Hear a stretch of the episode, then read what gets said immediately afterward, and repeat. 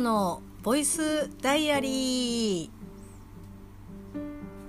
2020年6月の11日木曜日です。先ほど旦那さんにごご許可をいただきましてエアコンをかけさせていただいております。すごくゴーゴー言ってますけど。なんか今年1回つけて、まあ、涼しかったので大丈夫ってなんですけどいかんせんですねちょっとフィルターを掃除してないから大丈夫なのかなっていうふうに思ってるんですけどそこだけがちょっと心配です。はい、えー、ただいまの時刻はですね23時50分ということで昨日に引き続きですねまあアップする頃には日付がまたいでいるということででもまあ11日に喋っているのでいいかなというふうに思っています。今日は風が強くて朝。で雨もまあ朝は降ってなかったのかな？雨降ってなかったですけど風がとにかくすごくて。でも昨日の時点でも風強かったんですけどもうさすがにベランダに置いてあるパキラとかアスパラとかそのガジュマルとか他の植物がですね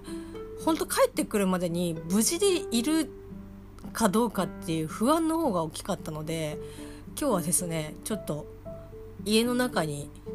日中は避難をさせて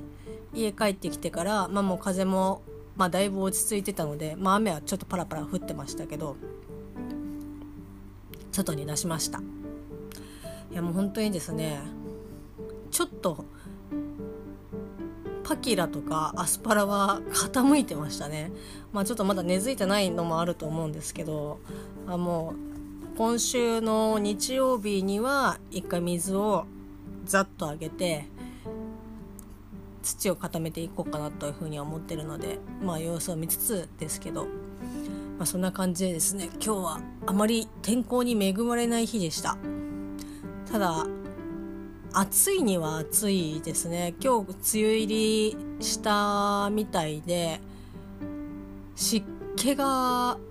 すごかったですね。でも雨降ってるみたいな。雨降って暑いしでも窓開けなきゃいけないしみたいな感じでなんかこう過ごしにくい一日でした。で電車なんかもエアコンまあもう前からかけてるんですけど今日は乗った車両はいくつかもう窓が閉まっててまあ雨降ってたっていうのもあるんですけどちょっとね大丈夫かなって思って心配になりました、まあ、もちろんそのだんだんねそのコロナがいなくなってるわけじゃないのはもちろんなんですけどそのコロナに対応するこうスキルというか感覚がこう広がってきてるので、まあ、ここだけこう気をつければっていうところはもちろんあるのでそういうので、まあ、いい意味でこう順応してきたっていう感じなのかなって思ってなんかこうふと人類はコロナと共存する道を選び始めたのかなっていうふうに 思いましたけどまあそんな感じで電車とかも結構窓閉まってたりとかっていう車両がいくつかありました。で今日はですねもう本当に衝撃的なことがありまして書類をですね、まあ、整理するのにインデックスをですねいつも使ってるんですけどこうフィルムが付けられるインデックスを私はよく使ってるんですね。そのボロボロにならないしそのコーティングもされるからそれを使ってたんですけどなぜかですね絶対にあるはずなんですけどどこ探してもそのフィルムのインデックスが見つからなくて、えしばらくまあそのうちまた探して出てくるだろうって思って何日かやってたんですけどいくら探しても出てこないのでいやまあまあこれは時間の無駄だし、まあ、どのみち新しく買って買ってからその前のやつが出てきたとしてもそれはそれで絶対使うからまあいいかなと思って浜松町のないの貿易センターの中に入ってる文教堂にですね行ってきました。でその文教堂は結構スペースも広くて、まあ、本とかの量も多いんですけど多分店舗の大きさで言うと中型になるのかな？結構大きいです。であの文具とか音楽系音楽の CD とかも置いてあったりとかして割となんだろう個人的にもすごく好きで、まあ、本も買えるし文具も買えるしっていうので好きでなおかつ仕事とかでももう本当に今これが必要みたいなこう文具用品とかもこうパッてあれば買いに行ったりとかして本当に便利に使わせていただいてたんですけど行ったらですね文具用品全品50%オフって書いてあってお客様感謝祭っていう風にビラが貼ってあっておーよっしゃーって思って買いに行行ったっていうかその文具コーナーの方に行ったんですけどふとなんだろう何かのキャンペーンで50%オフとかそういう風に書いてなくてお客様感謝祭っていやえいや逆になえななんでって思ってでコロナでねその今まで閉めてた時期もあったし時間短縮になったりとかして売り上げがこうもうどうしても落ちると思いますよ。だからそれで、まあ、その安くてもいいからこう売るみたいな感じなのかなって思ったの。でも別に文具品って賞味期限があるものじゃないから置いときゃ置いといたでまたね誰かが買う日は来るわけだから、まあ、別に店開けてるんだったらいいんじゃないのかなっていうふうに思ってたんですけどいやちょっとこれはもしかしたらその文具コーナーをなくしてなんか別のなんか本のコーナーを増やすのかえなななんかこう喜びましたけどその次にあれなんかえなんでだろうっていう気持ちの方が大きくなってきてで、まあ、特に何も書いてなかったからああって思ってで文具を買ってでレジで、まあ、生産したら、まあ、当然もう50%オフで2000ちょっとのやつが1000いくらになっておおよかったっていうふうに思ってちょっと店員さんに「なんで50%オフなんですか?」っていうふうに聞こうと思ったんですけどなんかちょっと勇気が出ず聞けなかったんですけどでそれでお店を後にしてでもそれでもなんかすっきりしないからちょっとツイッターの方に50%オフになってるけどなんか大丈夫だよねみたいな感じでツイートをしたらですね本当に全然そのフォロワーさんとかなんかこう絡んだことがあるとか、まあ、ハッシュタグも別につけてなかったから全然引っかかりようがまああんまりないツイートだったんですけどそれのツイートに対して全然知らない方が、まあ、たまたま見たんですけどあの7月の6日で閉店するそうですよっていうふうに教えてくださってまああの真実を知れたのは別にまあねああそっかって思ったんですけどすごくですねもうショックで。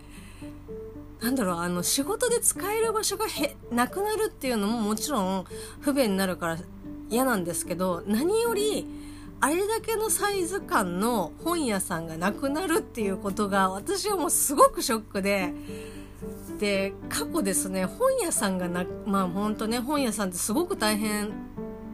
な仕事だと思うんで職業だと思うんですよ。その売っててもプラスになるのが本当にもうビビたるものでその万引きとかなんだろうその破損とかっていうのはその店側からすればすごく